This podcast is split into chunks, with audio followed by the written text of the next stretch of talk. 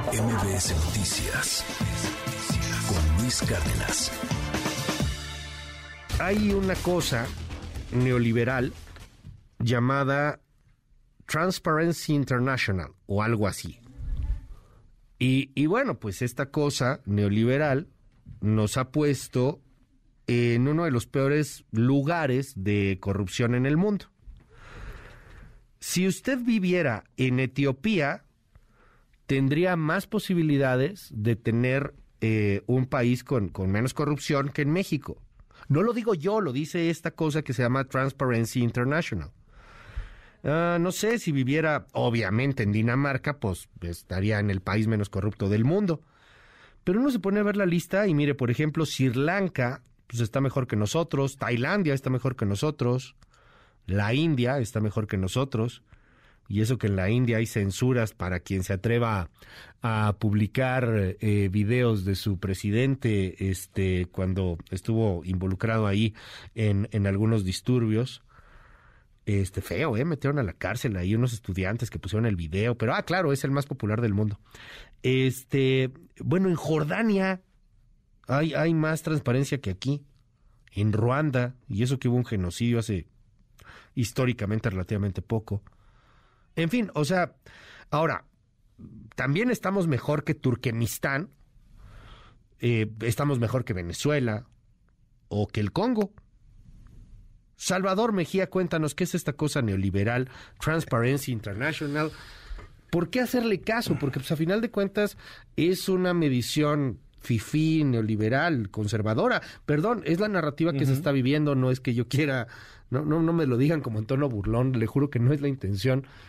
Es la narrativa que se está viviendo. O sea, ¿por qué le hacemos caso a Transparency International de que otros países están mejor que nosotros? ¿Cómo estás? Buen día. Hola Luis, este, buenos días.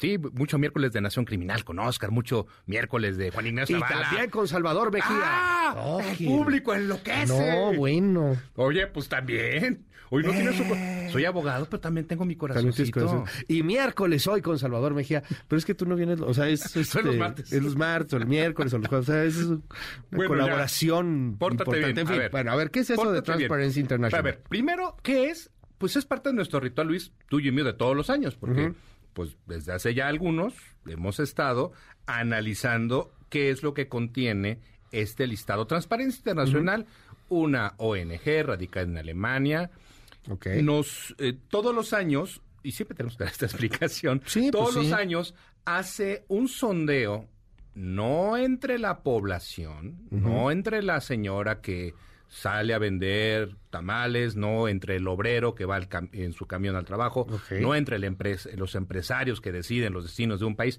los decide entre supuestos expertos Ok. eh, checan con ellos cuál es la percepción de corrupción en un país con una suerte, eh, bueno, una suerte, con, eh, con unos reactivos ya muy trabajados y llegan a esta conclusión. ¿Cuál es la percepción que tienes de percepción dentro de tu país? Y justamente, Luis, esto entra en el apartado de los otros datos, de la otra narrativa. Todos tienen su versión de cómo está la corrupción. Y déjame ponértelo así, Luis yo soy, entre otras tantas cosas raras, pues soy maestro en anticorrupción por la Universidad Panamericana y a mí nadie me vino a preguntar qué opino de la corrupción. Entonces, Entonces, ¿a quién sé- le preguntan? No sé a quién le preguntan, pero vamos a utilizar sus datos para llegar a algunas conclusiones.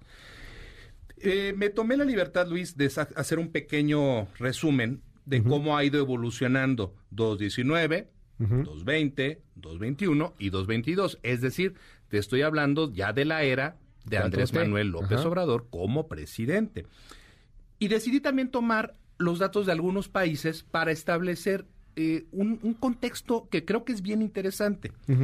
219, el país menos corrupto, es ya lo, bueno, ya lo decías, es Dinamarca, es el lugar número uno, y de 100 puntos posibles, obtuvo 87 puntos. Ok.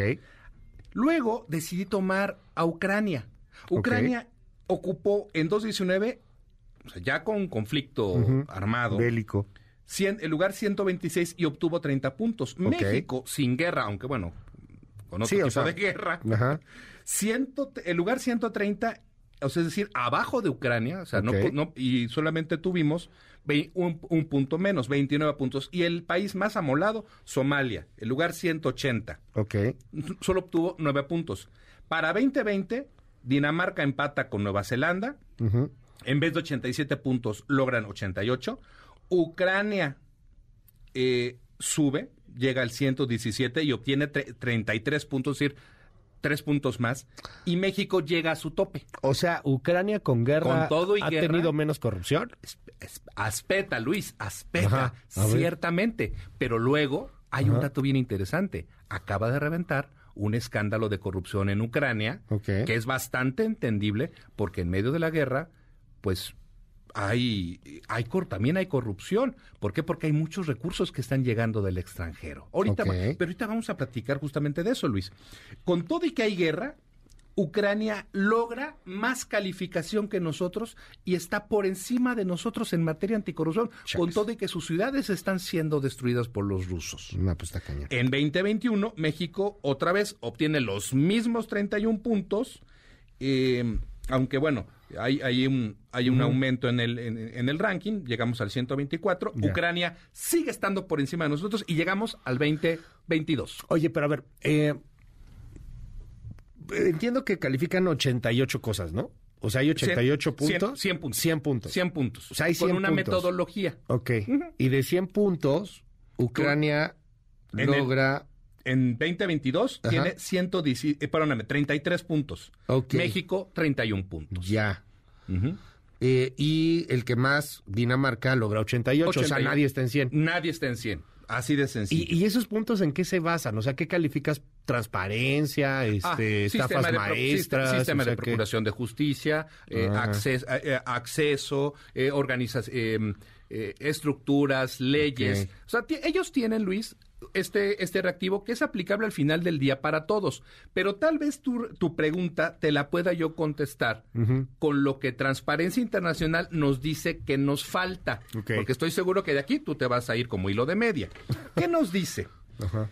Que nuestro Sistema Nacional Anticorrupción no está siendo utilizado. No, po- no hemos, no hemos aprovechado el potencial. ¿Y cómo vamos a hacer eso si el Sistema Nacional Anticorrupción, tal vez uno de los pocos legados anticorrupción de Enrique Peña Nieto, Ajá. no funciona? ¿Qué es eso? Eh, Sistema ay, Nacional Luis, Anticorrupción, no te- ¿qué Luis, es Luis, Luis, eso? Luis, Luis. Señor ¿Qué presidente es Andrés Manuel López Obrador, tiene usted razón. ¿Qué es El eso? sistema nacional anticorrupción no funciona ¿por qué? Porque está tomado por asalto por las primero por las personas, por las hombres y mujeres del presidente y no sesionan, porque tiene un comité Ah, de tendrían que sesionar. Claro, el, el sistema nacional anticorrupción, claro que tiene que sesionar. No tenemos magistrados anticorrupción por unas cuestiones legaloides. Tendríamos Eh, que tener magistrados anticorrupción. magistrados anticorrupción. Son El- los corruptos todos. ¿Para qué de- los quieres ahí? el Comité de Participación Ciudadana, es decir, ciudadanos como los que nos están escuchando, eh, ha sido integrado en medio de actos de corrupción que me constan de primerísima persona. Entonces, nuestro Sistema Nacional Anticorrupción, pues no está funcionando. Uno, dos, nos dicen que el, em, la recuperación de activos, eh, de dinero, de bienes derivados de actos de corrupción, pues no están funcionando, que tenemos que, tienen que ser reintegrados a la, socie- a la sociedad. Pues ya los Oye, reintegramos, los rifamos. Es neta, a ver, se lo quitamos, quitamos unos Mustang, unos helicópteros, unas mansionzotas, las de Culiacán, donde vivía el Chapo, ya las rifamos, bueno, ya las Sí. subastamos y otras las hemos rifado. ¿Puedo? Sí. Jaime Cárdenas, como titular del instituto para devolverle al pueblo robado, pues Traidor. no re- renunció Sí. porque detectó ac- eh, actos, de Actos de cor- actos de corrupción y estaba recibiendo órdenes que si las cumplía iban a implicar Luis un, de- un delito para un delito para él. Eh, nos están diciendo que no hay protección para aquellas aquellos ciudadanos que quieran denunciar actos de corrupción. Ya. Eh, pero ahí te va, ahí te va el más mejor las pol- nos dicen, las políticas anticorrupción no pueden ser utilizadas con fines político-electorales. ¿Quieres, Ah. ¿Quieres lanzar una acusación, eh, eh, una investigación por corrupción? Oye, pues qué simpático que el presidente y todo su, todo su aparato gubernamental solamente lance investigaciones en contra de rivales, contra de adversarios políticos, Luis. A ver, recapitulando. Uno, estamos tan pal perro porque el Sistema Nacional Anticorrupción no sirve. No sirve, no funciona. Dos, porque no reintegramos Lo que se hayan robado. Ok, no reintegramos lo que se hayan robado. Y tres, Porque, tres, no hay mecanismos ajá, que permitan que los denunciantes de actos de corrupción se sientan seguros. O sea, no, no es, sí, existen por ahí unos programas, pero no nos garantizan Mm. que podamos denunciar a, a nivel macro. ¿Ok? Y la última es el uso o sea, no hay forma de denunciar. Tú denuncias y te va a ir mal. Con corres muchos riesgos. Ok, no hay forma de denunciar de forma segura. Y la- exactamente. Luis. Y la última es el uso de los protocolos anticorrupción Ajá. con fines político-electorales. O sea, eso sí lo usamos. Usamos los tan- protocolos. Luis, tan es así. Por eso rifamos la casa del Chapo, por ejemplo. y, y tan es así, Luis, que la pues las acusaciones por corrupción que lance desde la UIF, desde la Fiscalía General de la República, Ajá. usualmente son en contra de lo que se pueda considerar como rivales políticos. Entonces, eso es lo que nos están diciendo en el papel. Ok. En la realidad, Ajá. ¿en qué se transforma, Luis? Mi pregunta, En- justo. Ajá. Ah, ahí te va. Luis, te voy a hacer la pregunta casi casi de todos los de, A ver, de ¿por todas qué? nuestras sesiones. A ver. ¿Cuántos días le faltan al sexenio del presidente? 600. Tu famoso conteo, ya sabes. soy- 600. ahí está. Soy fan de tu conteo. Ahorita, ahorita lo Pero bueno, Ahorita en lo que encuentra Luis el dato, Ajá, sí. yo digo lo siguiente. El presidente no logra sacar adelante las métricas de combate a la corrupción. Por lo tanto, Luis, yo lo que te digo es que ya no podemos esperar bajo ninguna circunstancia, en lo poco, dos años. Sí, dos años. Bueno, pues Menos. sí, uno más. Le queda uno Le más. queda uno. De esta medida le queda uno más. Le queda uno. El Exactamente. 25 ya será otro Exact- presidente Exactamente. Él ya no va a poder ejecutar ninguna acción que le permita ante la comunidad internacional decir que él tiene una mejora en el combate a la corrupción. Traducción, traducción de la traducción. Yo ya no espero, porque no veo, lo- no, no veo el escenario donde pueda ocurrir, yo ya no veo Ajá. una mejora, no veo un resultado de políticas públicas. Tal vez lanzará una bomba diciendo vamos a investigar a tal funcionario del pasado, porque hay un problema. Pero entonces caes en el 4, ¿no? Uso de protocolos de corrupción para fines no, políticos. por supuesto. No, porque de- de lo- eso es lo que va a tener que hacer. Pero si nos vamos hacia eh, resultados basados en un programa, Luis, en un programa serio de combate a la corrupción, no te alcanza el tiempo. Ya te quedan, me- te quedan menos de dos años. No hay manera de que corrijas en este, en lo que te queda de presidencia, todos los errores cometidos en la primera, en, en las tres cuartas partes de tu administración. Tú eres experto en temas anticorrupción. Estudiaste tu maestría, ¿no? Así es. En la Universidad Panamericana. Bueno, eh, pregunta, como experto en temas de corrupción, ¿qué tan importante es este índice? Es una llamada a misa, Luis. ¿Y por qué es una Para el mundo. cada quien, o sea, no tiene ninguna, no tiene, ah, qué palabrita de abogadete, Sí. coercitividad, Luis. Sí, sí, sí, No, o sea, no, no, es a fuerzas. Tú pero- sabrás, tú sabrás cuánto te, Ajá. cuánto daño te hace, tú sabrás cuánto, cuánto eh, vas a utilizar de ella. Habrá algún presidente, alguna presidenta que diga, híjole, quiero, porque sí está bien, está bien fundamentado el reporte, quiero que todo lo que me están diciendo aquí, quiero ver la manera de aplicarlo en, mi- en mis políticas públicas anticorrupción. O, si quiero, los tacho de fifis conservadores neoliberales. Tú eres, eh, como abogado, también abogado de muchas empresas. Así es. Llega una transnacional. Y ¿Y nos- ¿Esto lo pelan o...? eh? ¿Tienes una pregunta más sencilla, Luis? O sea, por ejemplo, ayer estaba diciendo, eh, salió... Perdón, esto dijeron en la mañanera, fue en la mañanera, ¿no? Ayer lo dijo este Jesús Ramírez Cuevas, que Elon Musk quiere meter este cerca del AIFA, ¿no? Un este una planta de Tesla. Ah, fue una entrevista, perdón, fue una entrevista. Pero sí dijo eso, ¿no? Que es una planta de Tesla que la quiere construir, creo que cerca del AIFA. Y andan diciendo que Elon Musk quiere construir también otra cosa ahí cerca de este de Nuevo León, en el mismo Nuevo León, Fosfo lo presumió. ¿A Elon Musk le va o le viene esto? ¿Le importa? Bueno, Eso- a, a su empresa. a- a su empresa, a a Tesla. Las- vamos a hablar de un, de un caso en lo concreto. Una empresa radicada en Estados Unidos. Tienen, eh, tienen leyes muy estrictas respecto de qué es lo que no deben hacer cuando van a trabajar, van a poner una filial en el extranjero, la famosa, y la hemos platicado Luis, la famosa ley de prácticas corruptas en el extranjero. Si a ti te, si yo te cacho, yo gobierno norteamericano, si yo te cacho soltando un billete, Al bote. Tienes sanciones, sanciones. No al bote, pero, No al bote, pero sí, ¿no? quién sabe, bueno, quién sabe, eh? quién sabe. Sí. Pero de entrada, por esta ley, tiene sanciones económicas durísimas. Este documento, obviamente, es utilizado si tú quieres medir el riesgo país. Oye, voy a invertir en México. Salvador, voy a invertir en México. Pues es inevitable que yo utilice este o en México o en Somalia o en eh, por ejemplo eh, sea, salió tienes muy que bien ver de. Latinoamérica Ajá. creo que el, el- el más mejor como dicen en mi tierra el más mejor me parece que es Uruguay es, es el que salió a nivel Latinoamérica eh, mejor rankeado. Ah, ok. Pues entonces, si tú quieres invertir en Uruguay, yo sé que de entrada hay una percepción Ay, de, está baja, bien chido Uruguay. de baja corrupción. Sí, pero también, Luis, ponte a ver. Está bien lejos. cuál- Y está bien chiquito. ¿Cuántas personas? Exactamente. Sí. ¿Cuántos habitantes tienes? No, es que, o sea, por ejemplo, meter una planta. Brasil. Ajá, porque tú ves Estados Unidos, ¿no? Y Estados Unidos, Ah, tienes el pues por mapa el de calor nearshoring ahí. está bien padre, o sea, porque tú produces aquí en México, tendrás algunos beneficios y te vas a Estados Unidos y el Temec y todo este rollo. Uruguay está padrísimo, no manches, Uruguay está entre los mejores. Cierto. 74 de 100 puntos. Pero ¿cuál es su exposición al riesgo? O sea, está en el top 15. Ujú. Pero está bien, a ver, de entrada económicamente, No es uno un diría, jugador "Híjole, para es que nosotros. está más lejos, ajá. Pero, a ver, de competencia, pues Colombia, Colombia está mucho mejor que nosotros. Bueno, no mucho mejor, Ah, espérame. pero 10 Pero, 10 entonces- lugares arriba que nosotros sí está. Pero hazte una pregunta. Ajá. ¿Por qué, está, ¿Por qué crees que está mejor Colombia? Panamá está mejor que nosotros. Te voy a, te voy a explicar por qué, por qué Colombia está mejor que nosotros. Ajá. Porque después de que ellos se enfrentaron a los cárteles y entendieron la fuerza que tiene el dinero de los cárteles, decidieron implementar un sistema legal de avanzada.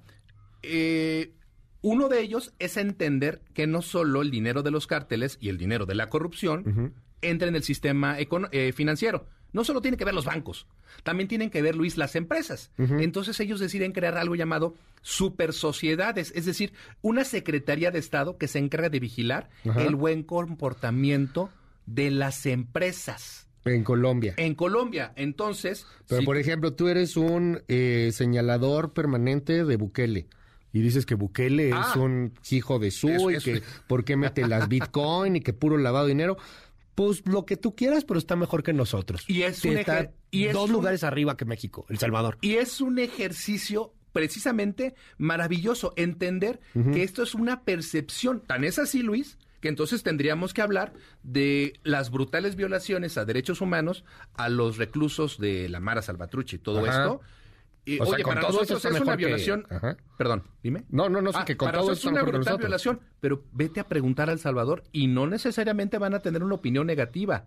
Tú me preguntaste, oye, ¿y este, y este reporte qué hubas? Yo Ajá. te respondo, es un llamado a misa, pero tiene información muy interesante que te permite iniciar una investigación de fondo respecto de Ya. cómo se está comportando un país en materia anticorrupción. Pero, o sea, como llama, sí, o sea, Es una llamada. a nadie lo van a meter a la cárcel, pues, o sea, no, no es que estén los alemanes ahí, porque es de Alemania, ¿no? Este.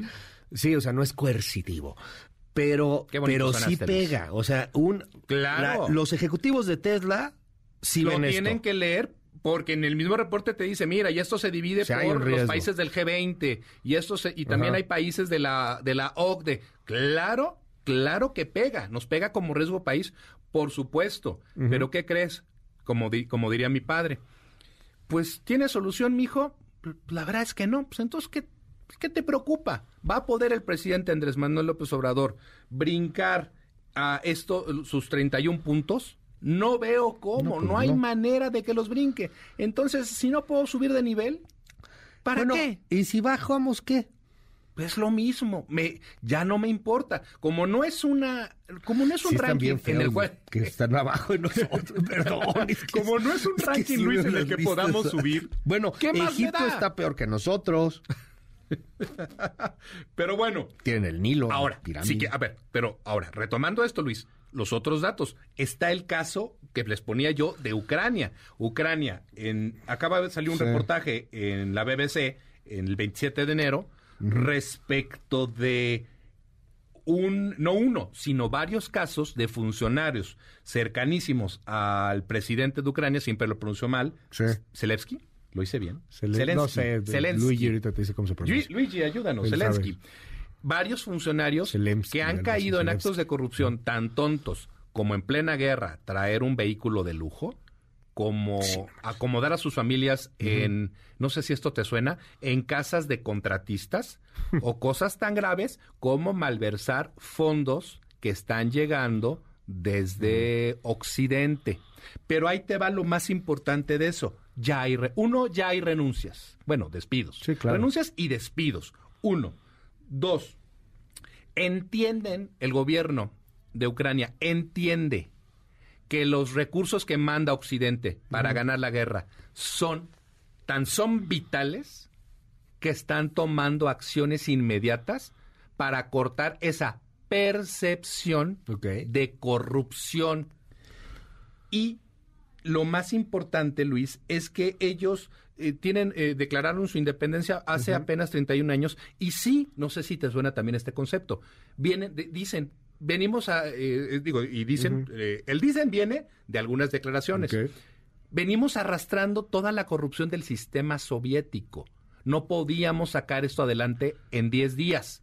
Nos va a tomar muchos años. Es una guerra. Pero es tan importante eh, la- eh, que, que el- que Occidente Claro. nos siga fondeando que vamos a hacer lo necesario. Pues vamos a seguir de cerca y el tema cada año lo hacemos ciertamente, cada año platicamos de cómo salimos en el índice de corrupción, el índice internacional de transparencia internacional. Volvimos a salir mal. que el mismo presidente lo ha- en algunas ocasiones pues ha señalado ahí que son organismos internacionales que están en contra de las transformaciones. Eh, tómelo como usted quiera, dejamos en nuestras redes sociales, ahorita subimos el índice, este mapita que donde vemos cómo estamos, ¿no? No te Este, puedes equivocar. Ahí Híjole, está, es en que sí, los que está están más abajo sí están bien feos. Eh, ah, bueno, Luis, espérame. Si, si nos ponemos a compararnos con países sin y sin que suene de meritorio, O sea, este estamos compitiendo con países que no tienen, Luis, ni nuestra, ni, ni nuestra infraestructura. No tienen nuestra riqueza cultural, no tienen nuestra, eh, nuestras Bueno. playas, no, no tienen nada de lo que nosotros tenemos. El Líbano, el Líbano, no sé por qué mucha gente se va a refugiar al Líbano de pronto, el Líbano sí está muy abajo de nosotros. Honduras, Pero estamos, Luis, compitiendo contra países que no tienen todo lo que nosotros en el papel tenemos. Hay algunos países que, perdón, yo no me acordaba que existían, ¿eh? Burundi, por ejemplo. ¿Cómo es posible? Sí, bueno. Pues, pues, las, pues ahí están los Ah, datos. bueno. Y lo más importante, Luis, es que el señor presidente difícilmente va a poder cambiar el rumbo de su cruzada anticorrupción. Lo que, lo que ya vimos en ese campo, pues es lo que vamos a ver por el resto del sexenio, muy probablemente. Te seguimos en tus redes, querido Salvador. Eh, querido Luis, cualquier cosa, arroba E ESMGIA. Muchísimas gracias, es Salvador Mejía. MBS Noticias con Luis Cárdenas.